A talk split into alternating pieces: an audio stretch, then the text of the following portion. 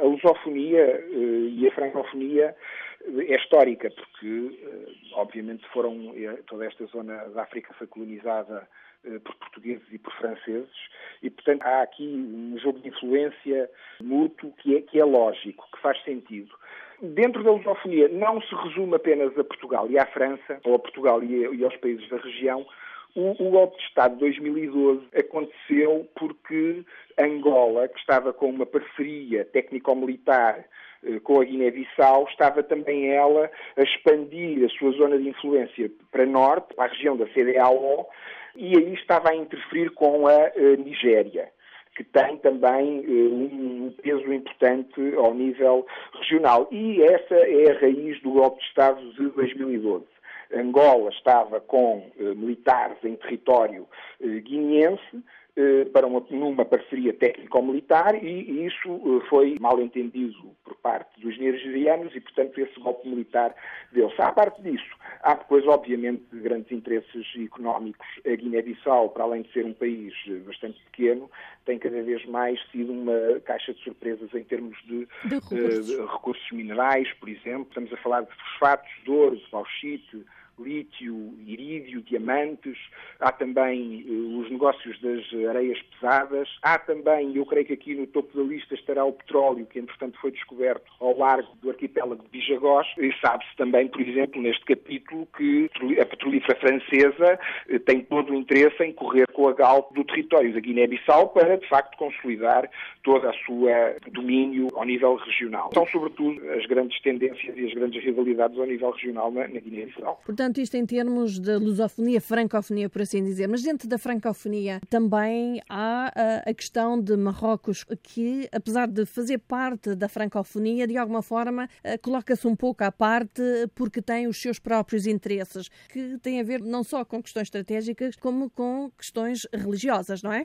Sim, Marrocos tem aqui um papel muito importante e, de facto, neste momento está a atingir um grau de preponderância na Guiné-Bissau eh, nunca antes visto. Para além disso, Marrocos, estando integrado na francofonia, tem uma agenda própria. E por duas razões de base. A principal, creio eu, tem a ver com o trauma colonial, eh, no sentido em que Marrocos precisa e quer se afirmar regionalmente, independentemente de quem o colonizou e com quem também tem uma agenda estratégica e uma cooperação estratégica a todos os níveis, com, com a França.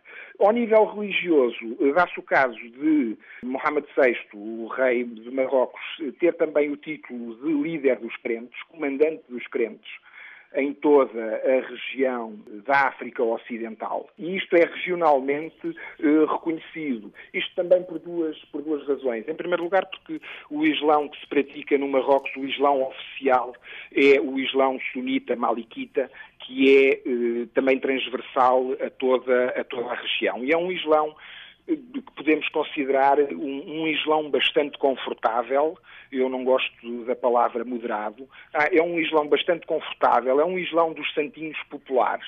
E depois há um outro fator que é uma curiosidade, eh, acabou por ser uma curiosidade, mas que tem um peso enorme em termos religiosos, que é o facto da confraria, da maior confraria em toda esta região da África Ocidental ser a confraria Tijania.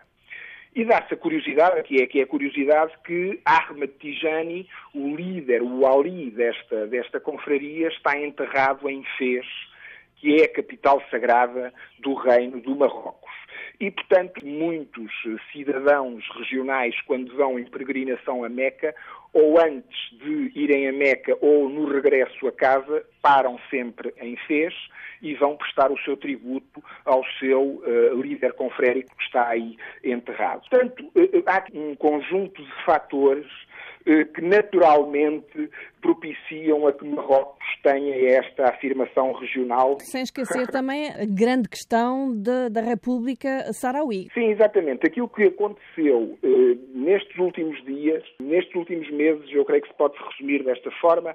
José Mário Vaz é declarado presidente da Guiné-Bissau no dia 20 de maio e o rei de Marrocos no dia 28 de maio passa duas noites em, na Guiné-Bissau, em Bissau, eh, isto integrado num périplo regional que ele estava a fazer, e hoje começa-se a perceber o que, é que, o que é que aconteceu e o que é que foi negociado, e muito provavelmente o que foi negociado foi que eh, o presidente guineense daria o seu apoio a um eh, retirar do reconhecimento que o país faz oficialmente da República Árabe Saharaui Democrática, aquilo que para os marroquinos é indiscutivelmente o Sahara marroquino, este ponto é um ponto número um da política externa eh, marroquina. Ele tem, este rei tem feito inúmeros périplos por África, onde principalmente aquilo que tem negociado eh, com os líderes locais tem sido precisamente esse retirar de reconhecimento internacional e oficial à República Árabe Saharaui Democrática. E, portanto, nesse sentido, percebe-se que ultimamente os deputados guineenses tenham sido assediados com eh, 10 mil euros de prémio caso votassem a favor do primeiro-ministro indigitado pelo presidente, Bassiro Jai. Dinheiro esse de onde é que viria? Dinheiro esse que viria, obviamente, do Marrocos. Por outro lado, José Mário Vaz também garantiu que dia 25 de agosto iria pagar todos os uh, salários dos funcionários públicos em atraso e, portanto, o que significa que esse dinheiro estará, de facto, já a circular na Guiné-Bissau. Depois há uma outra razão que me parece também bastante importante, que é o seguinte. José Mário Vasco, como toma posse, uh, disse que todos os contratos que tinham sido assinados anteriormente, nomeadamente estou a falar de, da exploração da bauxite, da exploração das areias pesadas, construção de infraestruturas fundamentais para a Guiné-Bissau, como o Porto Marítimo de Buba, pelo menos uma hidroelétrica, pelo menos uma barragem, todos estes contratos iam ser revistos.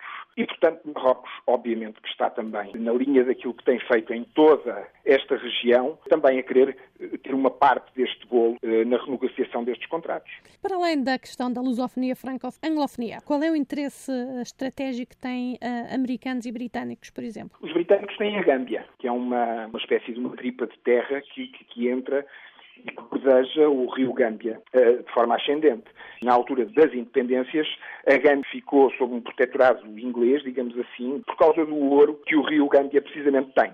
A questão da Gâmbia é uma interrupção, digamos assim, territorial do Senegal que causou posteriormente o problema de Casa Mansa. E, portanto, a Inglaterra tem também aqui todo o interesse em manter esta situação e este, este status quo. E depois, obviamente, voltando à questão petrolífera, tem também, obviamente, um interesse natural em também colher parte do bolo da exploração petrolífera que em breve irá começar ao largo de Bijagós. E, e, depois há toda uma questão eh, securitária, quer dizer, falando de ingleses também, eh, obviamente terá que se falar dos americanos, não vamos esquecer que o almirante Bumnachut foi tido, está nos Estados Unidos, vai ser julgado. Eh, conseguiu-se, ao longo de 2012, 2013, os americanos comprovaram a aliança que havia entre certos militares e as Farc, na uhum. Colômbia, eh, a propósito do, do, tráfico de cocaína, tinha como entrada em África a Guiné-Bissau e depois subia por ali e vinha até a Europa, e, portanto, e os dinheiros da droga estão obviamente ligados aos dinheiros do terrorismo, eh, e, enfim, há aqui também um aspecto securitário não negligenciável, por parte dos qual Estados os americanos têm todo o interesse.